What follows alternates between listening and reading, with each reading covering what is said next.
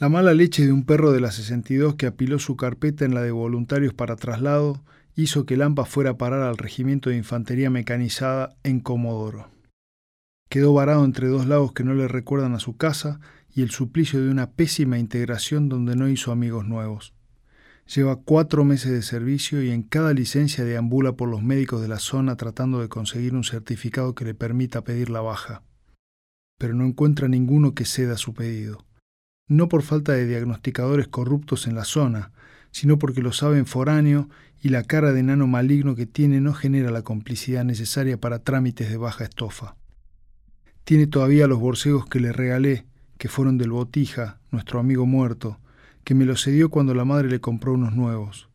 Yo los usé hasta que Mertens me regaló las botas salteña y en un pase de favores se los entregué a Lampa.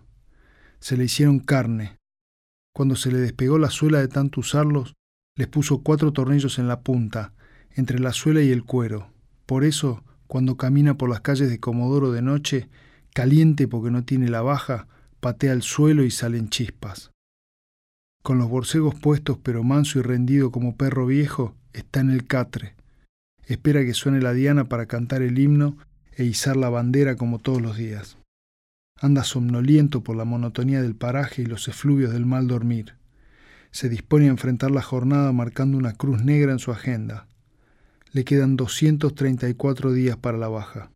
Sueña con ese día, y lo sueña tan fuerte que a veces se le invierte en los estados y se confunde creyendo que la colimba es el sueño. Se pellizca durante el adiestramiento para ver si así logra despertar en Bariloche junto a los frambuesos del fondo de su casa, donde su viejo le grita al perro porque le mea los pequeños frutos rojizos que el verano hace salir de los tallos verdes. A eso de las ocho y media de la mañana, colada entre los gritos de cuerpo a tierra, carrera mar, bípedo y tagarna, salta la noticia en el regimiento.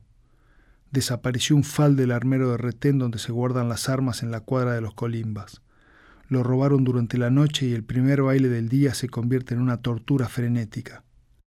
A las diez de la mañana, Después de varios desmayados y otros tantos deshidratados, los mandan a formar y se apersona el jefe de regimiento. Es un turco alto de nariz aguileña que tiene la dureza de un comando. Dice que se cometió un delito grave, que se robaron un arma de guerra y que por ese motivo varios oficiales van a perder el ascenso ese año. Las tareas del día se suspenden, los dividen en grupos y los destinan a encontrar el FAL a como dé lugar. Para el que lo encuentre, el turco en persona se va a ocupar de premiarlo otorgándole inmediatamente la baja. Los colimbas salen como sabuesos desesperados a repasar cada milímetro de tierra del regimiento con sus fauces babosas y los ojos en el premio.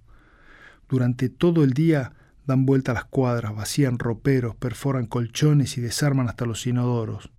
Una y otra vez recorren el perímetro y cavan en sitios sospechosos sin que nadie pueda dar con el arma en cuestión. El AMPA se separa del grupo, convencido de que un hallazgo colectivo va a reducir el premio de la baja a unos pocos días de Franco, y enfila directo al norte. Anda con la cara pintada, camuflado como loco malo con los ojos rastreros en el suelo, husmeando la estepa, seguro de que si alguien es lo suficientemente corajudo como para robarse un fal, no será tan imbécil de esconderlo en el regimiento. Hace varios kilómetros y la vigilia por la guardia lo traiciona de cansancio pero se pone como límite llegar hasta el falso Senguer, al norte del regimiento. Algo lo manda para allá. Piensa que puede ser el destino escrito del que tantas veces hablamos, pero no lo sabe. Solo sabe que algo lo lleva para allá. Llega hasta la orilla del cauce, pero no encuentra nada. Se ilusiona con un montículo de tierra mojada contra unas matas, pero lo único que encuentra es un bagre sapo muerto y aguzanado emprende la vuelta viendo que la oportunidad de la baja se le hace cada vez más lejana y lamenta haber nacido moreno y poco locuaz para conseguir ese puto certificado médico. Está llegando al regimiento cuando ve colimbas y soldados que siguen revolviendo aquí y allá, lo que demuestra que todavía no encontraron el fal, pero ni eso lo alienta. Es más fácil encontrar una aguja en un pajar que un arma perdida en estas latitudes. Llega hasta un álamo solitario y se apoya en el tronco, sin saber tampoco por qué se apoya justo en ese tronco, pero algo le dice que se quede ahí. Es un árbol pequeño todavía y se bambolea apenas con el peso de su cuerpo. El hampa, descorazonado y lleno de bronca, descarga su frustración contra el árbol y lo patea, indignado, hasta que le arranca unos pedazos de corteza y lo hace confesar. Entonces de la segunda hilera de ramas se desprende algo que le da en la cabeza. Puta que te parió, árbol de mierda, grita creído de que el golpe fue una rama contra su casco, y se queda medio raro cuando ve algo metálico y negro en el suelo. Lo levanta y lo escudriña hasta que se da cuenta de que es la corredera de un fusil. Sacude el árbol un poco y cae un cargador. Contiene el corazón que se le vuelca como camión rutero agarrando mal la curva. Trepa al árbol como mono silvestre y a unos tres metros del suelo, atado con la correa a una rama, encuentra el resto del fal. Está desarmado, adentro de una bolsa de arpillera llena de agujeros, por donde se colaron con los sacudones la corredera y el cargador. Se baja del árbol abrazado a la bolsa de arpillera y con el botín bajo el brazo corre hacia el regimiento. Trata de esbozar un grito de alerta, pero entre la sed y la falta de sueño, la voz no le sale, como en las pesadillas. Sin dejar de correr, deja que la algarabía le crezca desde el fondo del pecho, pensando en la baja y suelta el grito con la felicidad de los niños. ¡Acá está! ¡Acá está!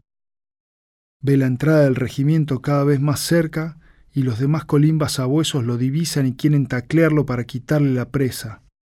El AMPA se defiende a culatazo limpio y alcanza el puesto de guardia con el último aliento. ¡Acá está! dice y cae depositando el tesoro a los pies de un suboficial. Se da por terminada la búsqueda y mandan a todos los colimbas adentro de la cuadra. Nadie habla y al AMPA le tiemblan las rodillas. Mira las cruces negras en la agenda tratando de domar la excitación que le suda por la frente hasta que un rato más tarde lo mandan a llamar. En el despacho, el turco lo felicita con ojos chinos de mesura y sospecha, y quiere saber cómo lo encontró.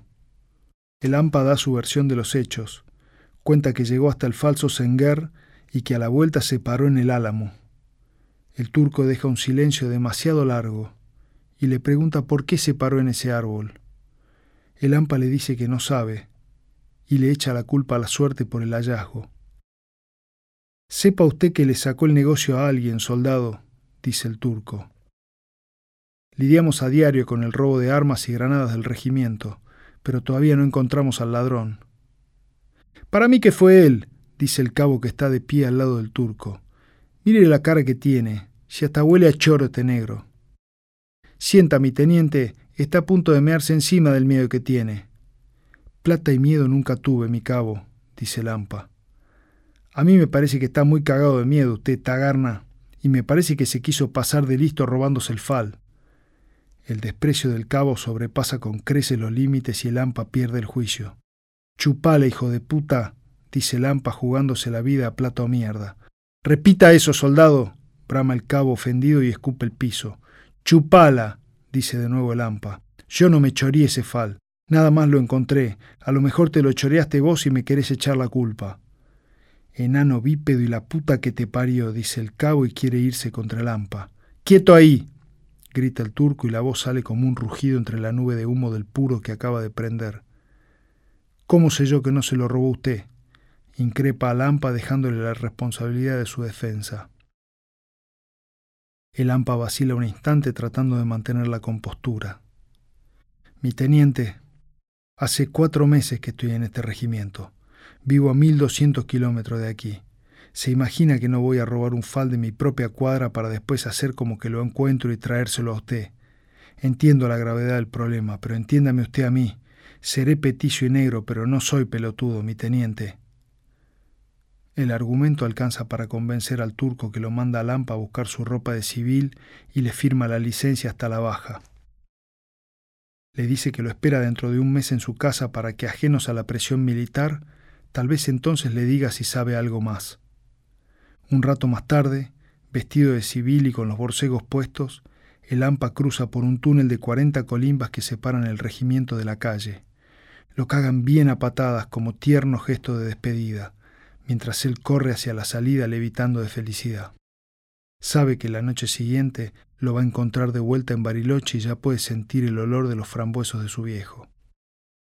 La cita prevista para treinta días más tarde nunca se concretó, porque al turco lo destinaron al Atlántico Sur, en una misión ultra secreta. De todas maneras, el AMPA tampoco tenía nada nuevo para aportar. Estaba convencido de que había encontrado el fal de pura suerte, aunque la suerte no existe. Algo lo mandó hasta ese árbol, pero él nunca supo qué fue, ni se lo pregunta tampoco. Quizás alguna noche medio espiritual piensa que capaz que el destino escrito lo mandó hasta ahí, pero no fue ningún destino escrito, ni tampoco importa. Lo único que importa es que algo lo puso abajo de ese árbol y gracias a eso le dieron la baja que tanto quería.